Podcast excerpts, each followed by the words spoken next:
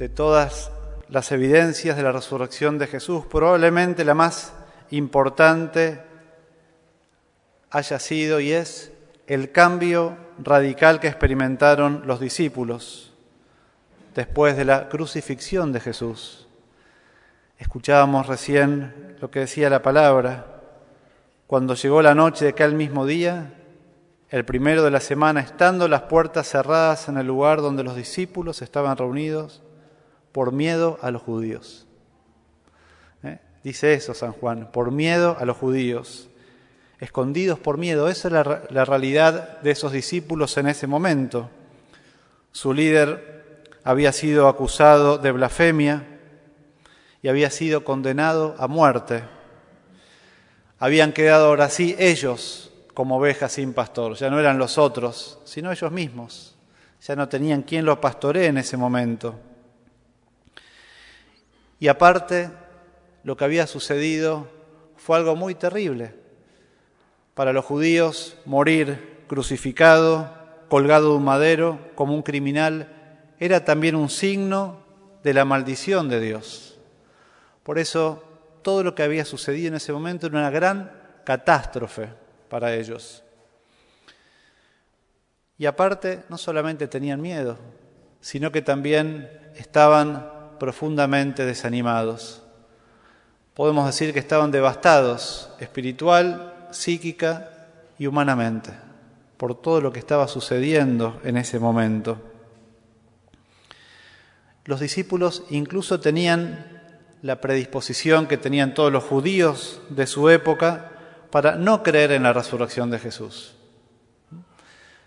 Los judíos creían excepto alguna rama de ellos, en la resurrección final, pero no de una persona en particular. Por lo tanto, en general nadie pensaba que una persona podía resucitar.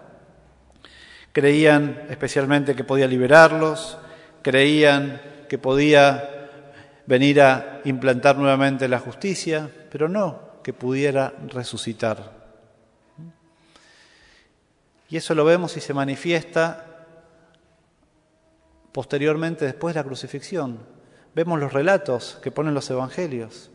Por ejemplo, cuentan, y hemos leído toda esta semana, lo que sucedía cuando las mujeres van a cumplir con la misión piadosa de toda mujer de ungir el cuerpo. En ese momento, cuando no está el cuerpo, ¿qué es lo primero que piensan? Lo robaron. Es decir, ¿qué le quedaban a los judíos? Bueno, de algún modo rememorar, cuidar, honrar, hacer conocer lo que ese gran hombre, gran profeta había hecho, por supuesto que eso querían, pero dice la palabra que no, que no creían ellas lo que había sucedido, no creían. Y también le sucedía lo mismo a los discípulos, tampoco creían ellos en la resurrección. Por eso esa era la situación de ellos en ese momento escondidos, tristes, resignados, incrédulos, llenos de temor. Esa era la situación de los discípulos, de la comunidad en ese momento. Nada pareciera que los podía hacer cambiar de parecer, nada. Y por eso quizás la pregunta es, ¿cómo pudo ser posible que esos mismos discípulos, temerosos, y con tantas dudas, incrédulos, en tan poco tiempo pudieran salir a expandir la buena noticia del Señor? ¿Cómo es posible que estando escondidos por miedo a morir, unos días, semanas, meses o años después, los mismos personas que estaban en ese estado de ánimo fueron luego martirizados, crucificados, decapitados, desollados y murieron sin ningún, podemos decir, temor o con una gran convicción de fe para poder enfrentar esas persecuciones. Evidentemente, la respuesta y la única respuesta que esto fue posible porque pudieron ver a Cristo resucitado. Lo vieron a Jesús. Es muy impresionante este acontecimiento. Nadie más pudo ver un resucitado. todas las generaciones de personas a lo largo de la humanidad siempre tuvieron como esa expectativa, ¿qué habrá después? ¿Cuánta gente se preguntaba eso? Y quizás hoy se preguntan, amigos nuestros, ¿qué habrá después? Algunos inventarán algo para no sufrir tanto en esta vida, porque si la vida es una preparación simplemente para la muerte, uno quisiera tener alguna garantía y no la han encontrado durante tantos siglos y siglos. Esa gran pregunta, ¿qué pasa? Después se acaba todo. Y así vivieron todos nuestros antepasados hasta la venida de Jesús. Nadie vino para contar qué pudo haber sucedido, nadie, ninguno, hasta que llegó Jesús, hasta que vino Él. Y por eso el Evangelio narra tantas y tantas veces ese acontecimiento que es la resurrección. Dice el Evangelio que a más de 500 personas se le apareció Jesús, más de 500, como para que no queden dudas. ¿eh? Recién escuchábamos ¿eh? magníficamente proclamada y cantada la secuencia de esa lucha entre la vida y la muerte. Bueno, era eso.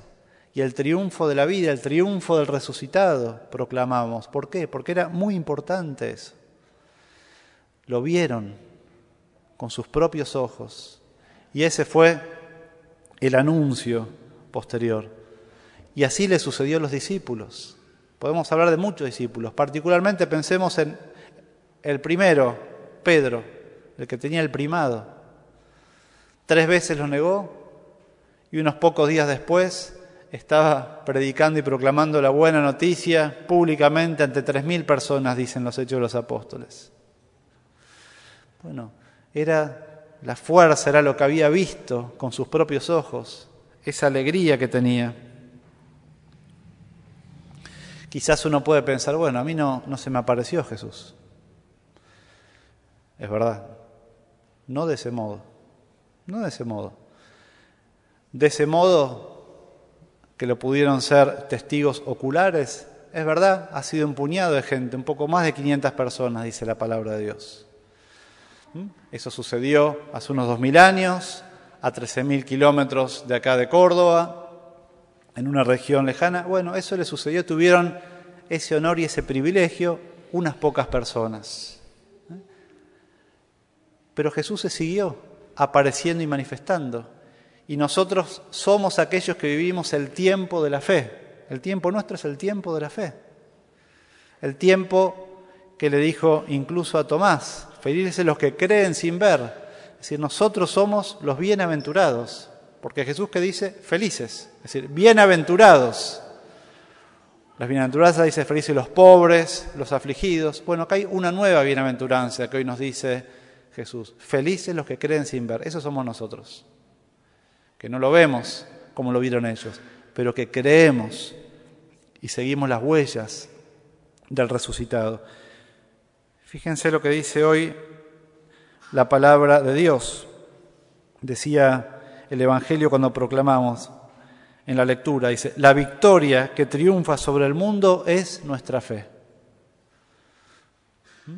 La victoria que triunfa sobre el mundo es nuestra fe. Es decir, eso es lo que triunfa. Y nosotros vivimos especialmente de la fe. Una manifestación claramente es esto, la misa. Estamos acá reunidos celebrando a Cristo vivo. Sin fe, ¿qué es? Una parodia. Es algo ridículo esto, un sacerdote disfrazado, ritos vacíos, movimientos. Pero en la fe que descubrimos, que estas son unas vestiduras sagradas en honor al Rey que se hace presente, que acá en unos instantes Cristo, en cuerpo, sangre, alma y divinidad, será presente una vez más. Definitiva, ¿cómo puede ser posible que tantas personas estemos acá todos los domingos o diariamente si no es por la fe? Es decir, hay signos donde esa promesa se cumple, podemos decir objetivos, pero también interiores, personales, de los que estamos acá, de los que están escuchando, participando también en su casa de esta misa. ¿No tenemos acaso pruebas personales del Señor? una experiencia en un momento de oración, en una jornada del Espíritu Santo, en una Pascua, a través de un signo providencial que me ha llegado, del anuncio de una persona, de visitar especialmente en una misión a alguien. Es decir, tenemos como momentos privilegiados que podemos atesorar donde el Señor vivo se nos ha manifestado. A veces tiene más intensidad y a veces decrece, pero podemos hacer memoria de eso.